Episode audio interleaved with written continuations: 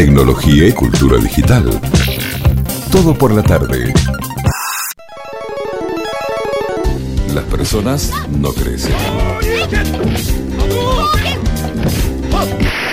Tan solo cambian el precio de sus juguetes. Momento Gamer. You win.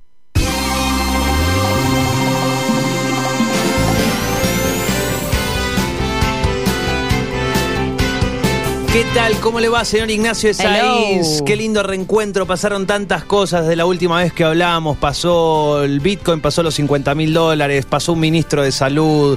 Un feriado. eh, un feriado. Doble. Amartizó No un rover en. Marte. ¿Cuántas cosas, queridos? Te ¿Cómo vas, una, sema- que te vas una todos- semana y se rompe todo. arriba. Sí, sí, sí, sí. Eh, de todo. Impresionante. Bueno, bueno, pero lo bueno, lo bueno es que estamos muy- todos muy arriba, todos con mucha energía, Sí. todos muy emocionados con el rover, con el Claro. con, con los 50 mil dólares de Bitcoin por alguna razón, porque no creo que ninguno de los que estemos en esta conversación tengamos un 0,001 en No, un Bitcoin. cada Bueno, vez que sube, en realidad me arrepiento más de nunca haberlo hecho y cada vez lo voy a- menos lo voy a hacer, así que es así. Como. Igual, igual, nuestra. no- O sea, nosotros no tenemos el olfato, el olfato Wall Street, y seguramente No. si compráramos ahora un 1% de un Bitcoin con todos los ahorros de nuestra vida, Cae. a los 30 segundos caería Sí. a 32 pesos. Puede Sí. pasar. Puede Sí. Yo creo Y que Eso- bueno, les avisamos eso- antes de comprar por las dudas para quien tenga para que lo venda. Esa, esa, esa es mi historia. Me pasa con los juegos multijugador también. Por suerte no es tanta la, la apuesta. Pero cuando digo, bueno, por fin me voy a meter en Fortnite, eh, digo, el 26 de junio de 2019, digo, me voy a meter en Fortnite. Ya hace dos años, están todos mis amigos, están todo el mundo jugando Fortnite. Es el juego importante, el juego que hay que jugar para hablar de gaming. Y me meto en el juego y a las dos semanas empiezo a leer los editoriales que dicen, bueno, Fortnite ya fue, ya no sirve para nada. Ahora el nuevo juego es uno de vikingos en medio de la nada. Sí. Eh, la, la verdad que es, es así. Yo no confiaría en mi olfato. Si no confío para invertir mi tiempo, no confiaría para, para comprar un Bitcoin. No, no, no, está bien. Eh, bueno, eh, ¿qué pasó? ¿Cómo que Fortnite ya no es el juego del momento? Eh, le mando un saludo a mi sobrino que lo- después de tanto que me insistió, ya voy a tener una excusa para decirle que no me gusta. Que no voy a jugar. Claro, claro. Ya hay otras cosas. Hay otro juego que Nene, tampoco vas a ya jugar, está, ya bueno. pasó, decirle, ya Claro, fue. ya está, ya, está. fue. no ya jugué fue. ahora, men- no, no, ya está, listo. Yo creo, yo creo que con el señor Lerner tuvimos un momento de consonancia en el que sí estuvimos jugando el juego del momento, que era, que era Fall Guys. Lo jugamos durante los cuatro días que fue el juego del momento. Claro. Y, y bueno, y después nos aburrimos, como nos pasa con todo, nos aburrimos, pasamos a, a hacer- a ver otra cosa, a hacer otra cosa, y, y bueno, en ese, en ese momento por lo menos estuvimos, surfeamos la cresta de la ola. Absolutamente, absolutamente. Lo, lo jugué creo que tres veces más después de eso, eh, más o menos. Pero podemos decir, podemos decir ahí estuvimos, fuimos parte. Eh. No sé si lo, lo podremos decir con Valheim, que es el juego del momento actual. Tengo una que- pestaña abierta en, la, Sí. en Steam para ver si algún día lo compro o no. Probablemente me pase cuando ya no se esté jugando, como siempre. Mira, hoy es el día que más se ha jugado en su historia. El juego salió hace menos de un mes. Eh, los números son, son espeluznantes, son números que superan fenómenos del año pasado, como Fall Guys, como Among Us, como el fenómeno de hace un mes que era Dyson Sphere Program. En este momento, eh, con menos de un mes a la venta, el juego ya tiene 3 millones de unidades vendidas. Tiene. Hoy estuvo jugando durante la madrugada, estuvieron jugándola, jugándolo 500.000 personas en simultáneo. O sea que de esos 3 millones, una de cada 6 personas lo estuvo jugando a la vez. No es que la gente lo compra y lo guarda en un cajón virtual, sino que están a full con Valheim, con el juego sueco, desarrollado por un equipo de 5 personas, en un pueblito que lo acabo de chequear en Google Maps, el pueblito, se llama Skövde, viven 35 mil personas y es un páramo en medio de la nada. Es básicamente un mapa del juego de Valheim que es un juego de supervivencia, un juego que está en la onda de Minecraft, de Ark o del que ahora lo pusieron de moda los streamers, eh, Rust, que es un juego que ya tiene varios años, pero que ahora volvió a, a- a convocar público porque bueno, porque están jugando con, con una narrativa muy interesante, muchos streamers de todo el mundo. Pero es eso, básicamente. Uno aparece en un mapa generado al azar, como en Minecraft. Tienen que explorar, crear una guarida, juntar recursos y sobrevivir. Uno juega solo o juega con amigos. En, en el caso de Minecraft es mucho más común ver gente que juegue sola, que se quiere hacer su, su casita, su castillito, eh, que quiera relajarse con el juego, mientras que en juegos como Rust y Ark la, supervivencia es el aspecto más importante y son salvajadas, son juegos que uno no sabe cuánto va a durar eh, una aventura, uno, uno puede llegar, uno puede cargar el juego, cargar la fortaleza de uno y ver que, bueno, que ya no tiene nada porque lo atacaron en medio de la noche y, bueno, son las reglas, las reglas de estos juegos de supervivencia. Valheim está mucho más cerca de Minecraft, es un juego mucho más relajado y que estéticamente también tiene algo de retro, no, no es el pixelado, no es esa especie de, de Super Mario en 3D que, que transmite Minecraft, pero es un juego que uno lo ve a primera vista parece un juego de PlayStation 2. Sí, sí, eso Es- te iba a decir. Es es un juego que Sí. decís, che, esto, claro, es eh, venía en CD este juego. Venía, venía en CD, ni en DVD, venía, En venía CD, en CD. claro. Nadie se lo descargó nunca de ningún lado. Uno lo compraba en un verbatim en Parque Rivadavia. Ese es más o menos el, el feeling que transmite, que transmite este Valheim. ¿A cuánto? Eh, la- ¿Te, acordás cuánto se vendían los eh, CDs? cinco pesos. Cinco, Cinco pesos. pesos, muy bien. Ese es el, Sí, era sí. el precio, cinco pesos. El, DVD, precio. 8. El DVD 8 y si, si, si un juego venía en un par de DVDs por ahí, uno conseguía que le hicieran precio a, a 15. Exacto. Aún en la época. Esto ya un poquito post el, el Sí. 1 a 1, pero, pero igual, igual dolía. Eh, las texturas y los polígonos de este juego de, de PlayStation 2 de 2001 más o menos tienen, eh, tienen esa cosa de Minecraft, esta cosa que se sienta retro. Uno se acerca a un árbol y ve la textura, ve los píxeles enormes de la textura. Pero el atractivo que tiene es que el juego tiene mucho cuidado con la atmósfera, eh, que la iluminación, por ejemplo, no es la iluminación esa chata que uno recuerda de juegos de PlayStation 2, sino que hay luces dinámicas, hay un ciclo de día y noche, hay distintos cambios de clima, llueve, nieva, entonces sí da la sensación de que estamos en un lugar, en un espacio, en un mundo, explorando un lugar, no, no que estamos eh, metidos en un videojuego del pasado. Eh, y en especial hace muchas cosas muy inteligentes, también sin gastar muchos recursos, con el sonido.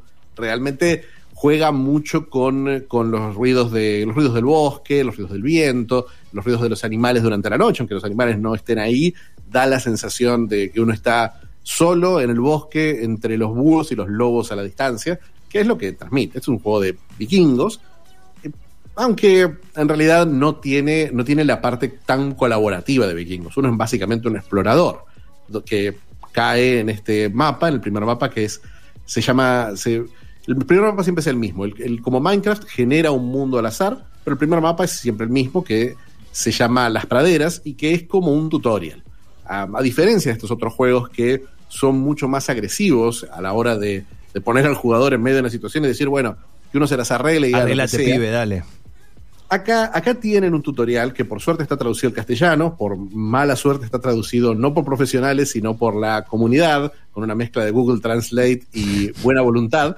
Y realmente a veces es muy difícil de entenderlo porque el juego alterna entre tutoriales muy explícitos, muy anda acá y pégale a esto, y mm, tutoriales más eh, abstractos y poéticos tipo vikingos, cuando el, el- el ciclo del juego es más o menos una vez más el de, de Minecraft. Uno recolecta recursos, corta árboles, caza animales y va creando, va armando comida, va, va cocinando comida, va armando una casita y Todo lo que, digamos, todo lo que no hacemos en la vida real, cocinar, lavar los platos, todo lo que no querés hacer en la vida real, lo haces en el juego.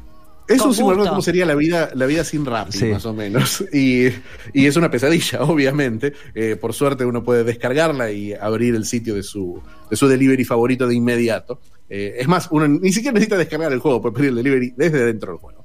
Eh, el, la, la- la- la exploración y la, la guarida que uno se hace en un momento se rompe y uno empieza a entender que el juego tiene una base que es que hay que luchar cada más o menos eh, lo que sería unos 5 o 10 horas de juego, uno empieza a juntar suficientes recursos y encuentra pistas para invocar a distintos enemigos poderosos, que estos enemigos poderosos son, tienen un combate muy difícil, pero a la vez destraban nuevas cosas, por ejemplo, la posibilidad de, qué sé yo, hacer un barco e ir a explorar el océano. El mapa es gigante, el mapa es tamaño un Grand Theft Auto, un Assassin's Creed, no es un mapita chico que uno va a conocer por completo, sino que uno tiene que dejar que el camino lo guíe y ver qué encontrar, porque a diferencia de estos juegos que eh, el gran problema de juegos como Ark, como Rust y, y como Minecraft mismo es el combate. Esos juegos tienen un combate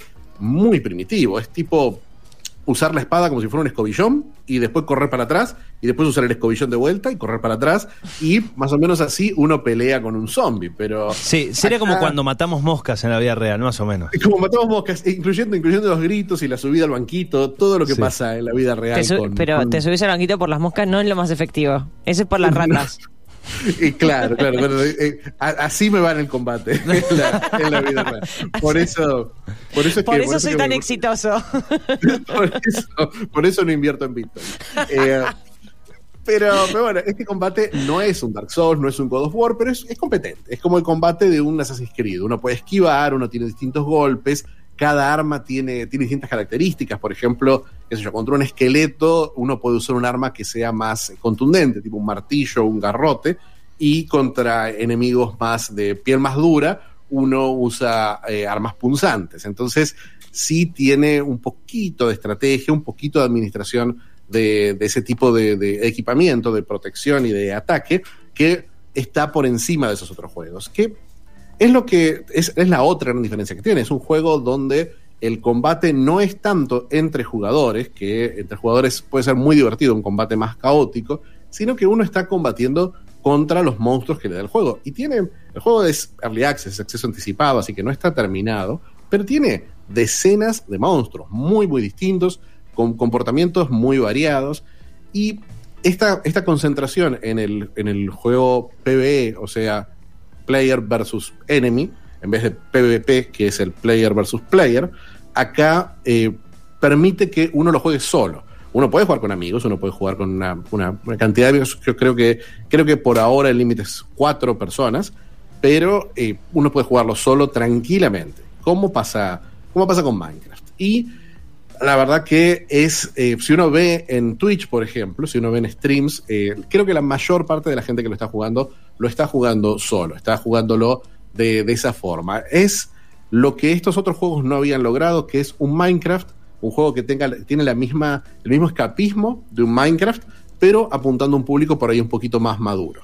Y bueno, más maduro. Minecraft es un juego apuntado a público de 7, 8 años, entonces bueno, eh, no, es que, no es que seamos eh, todos filósofos y, y pensadores los que estamos jugando Valheim, pero bueno, es, eh, es un poquito más, es un poquito más estratégico el juego. Y lo que tiene es que anda con cualquier máquina. El, el requerimiento mínimo es una GeForce GTX 500. Una GTX 500 salió en 2010. Entonces, es probable que en una PC con un chip integrado Intel cualquiera, cualquier jugador lo pueda, lo pueda usar. Y el precio, por suerte, está a la misma altura. Es, en este momento, con impuestos, cuesta más o menos unos 370 pesos el juego. Ah, No, no, sí, está muy bien. Está Ok. muy bien. Está muy bien. Tenía- para- tenía miedo que mm, cada, cada vez que decís una cifra es de 370 mil. no, no, no. 370 con un montón de ceros atrás. No, no, no, no. Estos son, son simplemente 370 pesos. Después vamos, ahora vamos a hablar de los juegos de. Vamos a hablar de. Lo- vamos lo- a hablar de los precios. los que salvajes miedo. dentro de poco. Sí, sí, sí. Ahí ahora nos toca. Pero, pero por ahora Valheim, este fenómeno, realmente por 370 pesos, un juego que es. eh, que tiene una, una, un- una casi una garantía de que por lo menos algo atractivo uno va a encontrar, eh, es un regalo. Y creo que cualquiera que, es- que le atraiga más o menos lo que acabo de contarle, el tipo de juego, eh, es más, Fer, creo que estás listo para ir a esa pestaña y hacer ese clic. Listo. Ah, era re fácil, ¿eh? ya lo había comprado. No, eh, sí, lo, me parece que esta, esta, esta noche. Esta noche rock and roll. Sí. Esta noche, bueno, esto sí. es quiero pensar que no hay vikingos con casco con cuernos, ¿no? eh, lamentablemente hay Vicky con casco con cuernos. Una de las primeras cosas que construís es un casquito con cuernos. Ah, puta. Bueno, Y bueno, es, es, es así. está Es bien, así. está bien. Para, el- para el fandom. Está bien. Igual, igual son suecos, así que les podemos perdonar lo que sea, porque es como si yo, si yo hago mañana un juego, eh, un Valheim en la Pampa, y pongo un gaucho, y le pongo boleadoras y caza un ñandú, si lo hiciera un alemán me ofendería, pero si lo hago yo, ¿qué vamos a hacer? Sí, sí, sí, sí, está bien, está bien, se, se entiende, se entiende. Eh, bueno, Valheim, 370 mangos, eh, el juego está jugando todo el mundo ahora, está mucho más barato que Fall Guys, que Para la cartera estaba del mil mangos caballero. con impuestos, eh, un tercio de Y el eso. bolsillo de la dama. Sí, en su momento no salían Ideal. mil mangos el Fall Guys, 900 y pico estaba. 900 y pico. En este momento, eh, en la verdad que es un precio muy barato para lanzamiento. En Estados Unidos es muchísimo más caro, es un juego de 20 dólares, Sí. pero, pero acá la verdad que está, que está recontra accesible. Bien, eh, pero eh, la semana pasada hubo enormes anuncios eh, de. Bueno, enormes anuncios, digo. Vamos a poder jugar al golf. Vamos a poder jugar al golf. El, el- lo opuesto, o sea, lo- el- nuestras variantes, nuestros, nuestros, nuestras variantes bitcoineras están felices porque van a poder jugar al golf, eh, porque básicamente vale un bitcoin el juego, el Mario Golf Super Rush, que es uno de los pocos anuncios que hubo en el evento Nintendo Direct. Fue un muy lindo evento para seguidores de, Nintendo, con buenos nuevos personajes de Smash, con eh, con novedades, con juegos que no habían salido en Switch y parece increíble. Por ejemplo, Fall Guys no estaba en Switch y lo acaban de confirmar en este, en este evento de, Nintendo. Eh, Nintendo está pasando por un gran momento, acaban, ya tienen el mayor lanzamiento del año, que es eh, Super Mario 3D World, en la nueva versión de este juego de 2013, que vale 60 dólares, vale unos 5 mil pesos acá. Es un juego que tiene sus añitos. Es verdad que es uno de los grandes juegos de Mario de todos los tiempos. Y también es verdad que Nintendo no pone los juegos en oferta. Así que si uno lo quiere, va a tener que pagar eh, eso. El juego viene con el juego original y una versión extra que se llama Bowser's Fury, que, son, que es una especie de, de Bowser Godzilla en un mundo semiabierto. Es una, una, linda, una linda variante. Pero en el evento lo que anunciaron nuevo, nuevo es Mario Golf Super Rush. Sale el 25 de junio. Tiene un modo historia.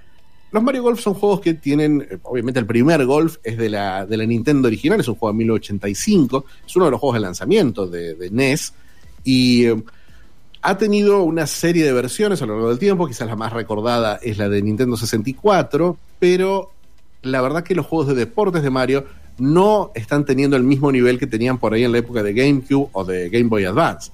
Mario Tennis Aces, que salió hace un par de años, fue una decepción, fue un juego que uno esperaba algo, un- una buena historia, esperaba cosas más originales, esperaba nuevos personajes, eh, algo más, algo más arriesgado, que aproveche la, que aproveche la, la Switch y aproveche los, los Joy-Cons, pero realmente no, no estuvo, no estuvo eso, así que bueno, veremos qué pasa con Mario Golf Super Rush. Por ahora no había, no hay mucho entusiasmo. Sí hay mucho entusiasmo con Splatoon 3, que se confirmó para 2022. Splatoon es este juego de. Esta especie. Es, es la respuesta de Nintendo a Call of Duty. Eh, Call of Duty tiene soldados eh, de distintos bandos luchando a muerte en campos de batalla grises y marrones. Splatoon tiene una especie de híbridos entre pulpitos y humanos que se disparan con pintura y tienen el objetivo de pintar, el que más pinta un nivel, básicamente gana, gana la partida. Pero en la práctica es un Call of Duty, es un juego de tiros por equipo. Claro. eh, Nintendo lo ha tratado de establecer como un eSport, es muy Nintendo. Y el trailer que vimos no, no mostró nada fuera de lo común, realmente parece una, una, una variante más del, del primer Splatoon, que ya tiene unos, casi unos 10 años.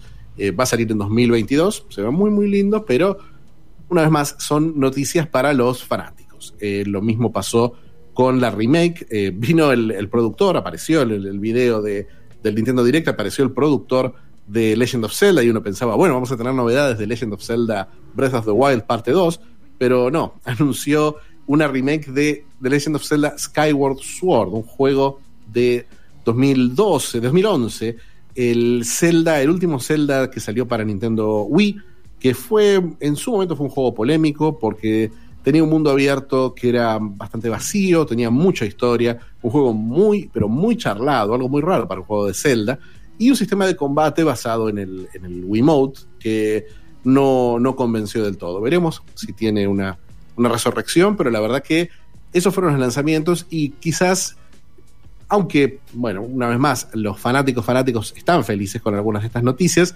no vimos nada de Breath of the Wild, de Breath of the Wild 2, de Bayonetta 3, de Metroid Prime 4 y de Shin Megami Tensei 5. O sea, de todos estos grandes juegos que se anunciaron hace años algunos y todavía no hemos visto nada.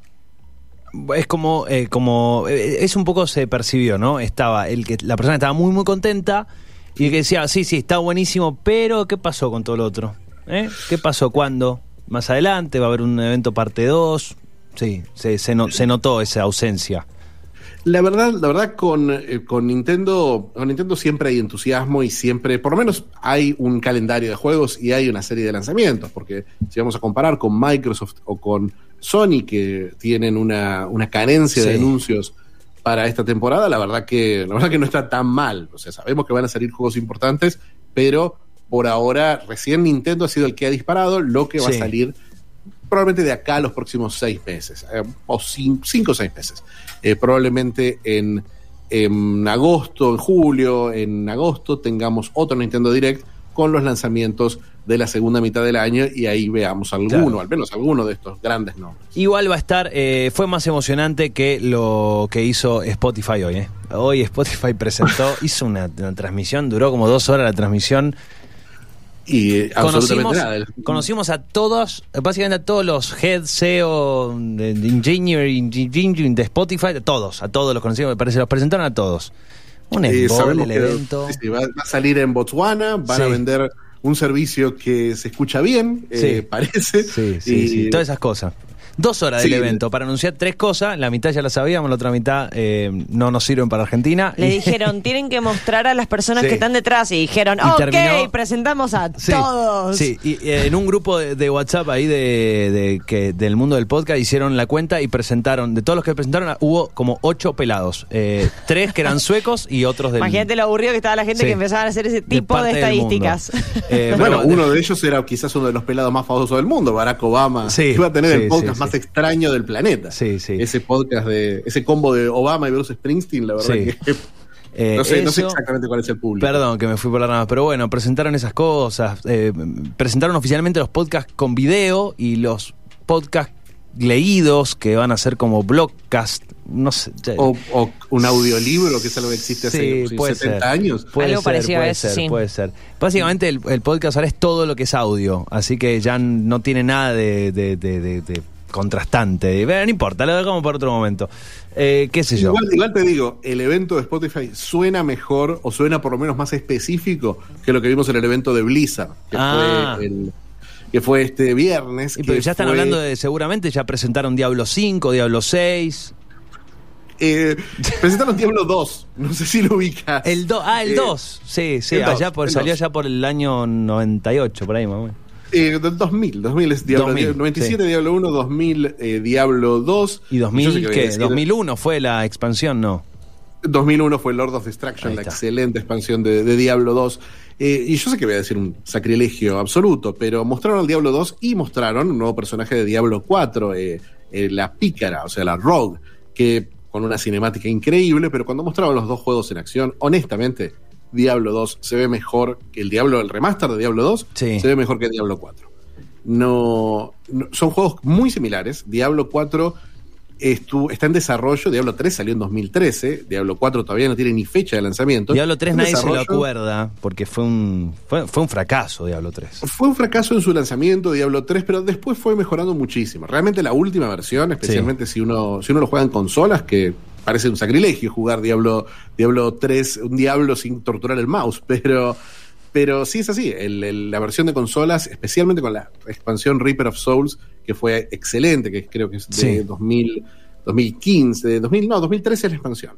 Eh, pero, pero sí, Diablo ya salió hace, hace 10 años, salió Diablo 3. Diablo 4 lo resetearon varias veces, hay varios artículos que cuentan de los intentos que quisieron hacer un Diablo que pareciera más un Dark Souls, un Diablo que pareciera más un God of War, pero ahora hicieron un Diablo que parece un Diablo 2.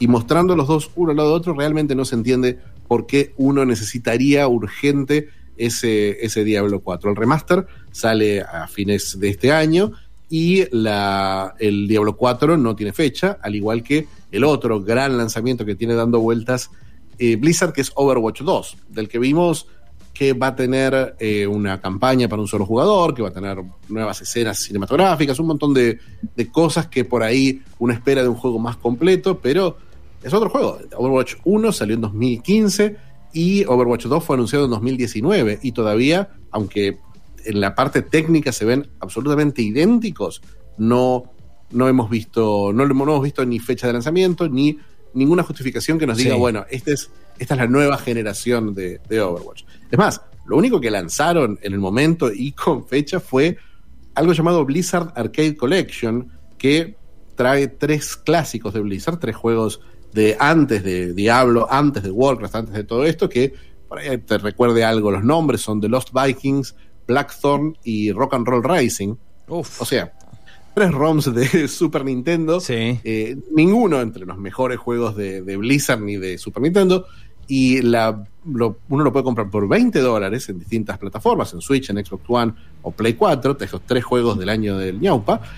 O pagar 1.300 pesos en eh, PC. Y uno estamos, estamos hablando de que Lost Vikings, un juego, un jueguito de vikingos eh, bastante simpático, pero no esencial para nada, eh, cuesta, cuesta más o menos comprarlo, si uno hace, hace el cálculo, cuesta más que eh, Valheim, que es el juego de vikingos de, que está de moda, que está jugando todo el mundo. Así que ahí tenemos ese contraste de precios tan extraño que existe en el gaming hoy, donde juegos de primera línea están a dos mangos y juegos retro que uno en otra época se hubiera descargado con dos clics de algún sitio extraño están a 400 pesos el juego. Y um, quizás lo más gracioso del evento de, de Blizzard fue que Metallica dio un mini concierto, eh, que estuvo, estuvo bien, Metallica haciendo lo, lo suyo, pero el concierto fue streameado a lo largo de varias plataformas, incluyendo Twitch Gaming. Y Twitch Gaming, en un momento, cortó la música de Metallica y le puso Por copyright, no. por, para- No. por No. miedo por miedo a que le pongan a Twitch, al mismo Twitch Gaming, le pongan un strike, porque los strikes están automatizados, y por miedo a que reconozca la melodía y lo corte, entonces cambiaron la música. Y no es que cambiaron la música por algo que sonaba estilo metálica, sino por una melodía que, ¿cómo te puedo explicar? Imagínate una versión de Bubble. Bobble, pero, pero de esos Tetris que, que jugás, que comprábamos en la estación. Y No. es Re odioso. Eh, odioso, odioso, imposible, y era, fue muy, muy gracioso, obviamente lo compartieron en todas las redes sociales, el momento en que se corta la música de, de Metallica y empieza a sonar este Bubble Bobble satánico en el medio. Es más, Twitch dijo, después de todo este anuncio, después de- del anuncio de Blizzard, emocionados, diciendo, bueno, paguen 400 mangos por jugar este viejo Rock and Roll Racing, eh, Twitch dijo, cuidado, si juegan Rock and Roll Racing, apaguen la música, porque esos 1.300 pesos no te dan los derechos para reproducir la música por Twitch. Entonces, si uno streamea el juego que se llama Rock and Roll Racing, que lo único interesante que tiene es eh, los covers de Black Sabbath y otras bandas en y George Thorogood en 8 bit, eso es lo único interesante que tiene. Un juegazo. No se puede escuchar. Juegazo, bueno. Eh, Bueno, bueno, un juegazo. Para la época era, era divertido. Era divertido. No Era sé si divertido. 400 pesos de, de No, divertido. no, no, no, no, tal cual. Pero, pero aún, aunque sea divertido, fíjate cuán divertido es si le pagas la música. Y lo tenés que jugar Sí, así por las tema. dudas de que te pongan un strike en Twitch y te bajen Pará. el canal. Así que, Habilitame por acá que tengo el momento. Tengo el momento acá. por favor, por favor.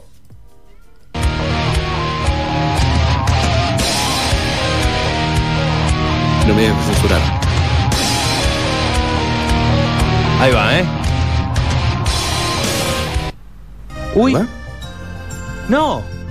No, no censuró Twitch. Ah, posta nada que ver. Es como una. Nadie más lo ves a, a Es James difícil. Hetfield ahí. No, no, no, es increíble. Sí. Y el tipo Sí, sí. tocando el bajo. No, no, no, no, es, es impresionante. Impresionante, impresionante lo que hicieron y el chat, por supuesto, porque esto es Twitch, es con el chat en vivo a un costado diciendo Qué belleza, no, no lo tenía qué esa. pasó. Pero eso sí, uno, uno, ot- otro gran momento que nos dan los bots que leen copyright y hacen cualquier cosa. Sí, hay un tema con ese, como eh, ya eh, después los, lo seguiremos, ¿no? Pero ya hay varios, varios streamers quejándose porque ya cada vez está más complicado hacer cualquier cosa, crear cualquier tipo de contenido, te, estás con miedo de que te pase cualquier cosa en el medio, con el tema de los derechos. Y el otro día un streamer decía, ahora dice, si a mis videos eh, los agarra un canal, un programa de televisión eh, de bloopers o de momentos de televi- del internet y me ponen mi video, No pasa nada. No pasa nada. Sí, no sí, hay sí. copyright que valga. Ahora yo pongo un pedazo de su can de su programa de televisión en mi canal de Twitch y me, Ah. lo, me lo bajan. Sí. Qué espanto. Eh, claro, es un tema, es un tema complicado. Es un tema que se está poniendo áspero, se está poniendo como, como duro, eh, molesto.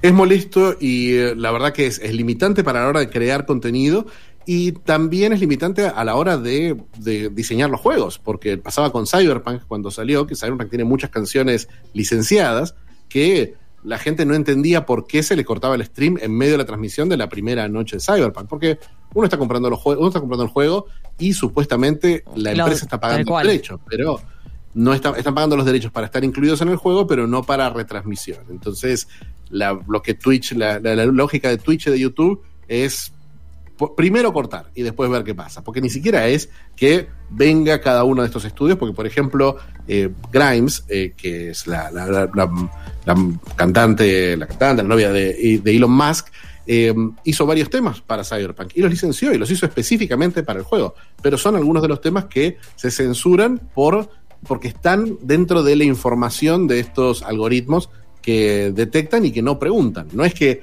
Grimes, y ni siquiera la discográfica o los abogados o alguien que no tiene idea de lo que está haciendo, es un algoritmo en el que no hay una cual. conexión humana.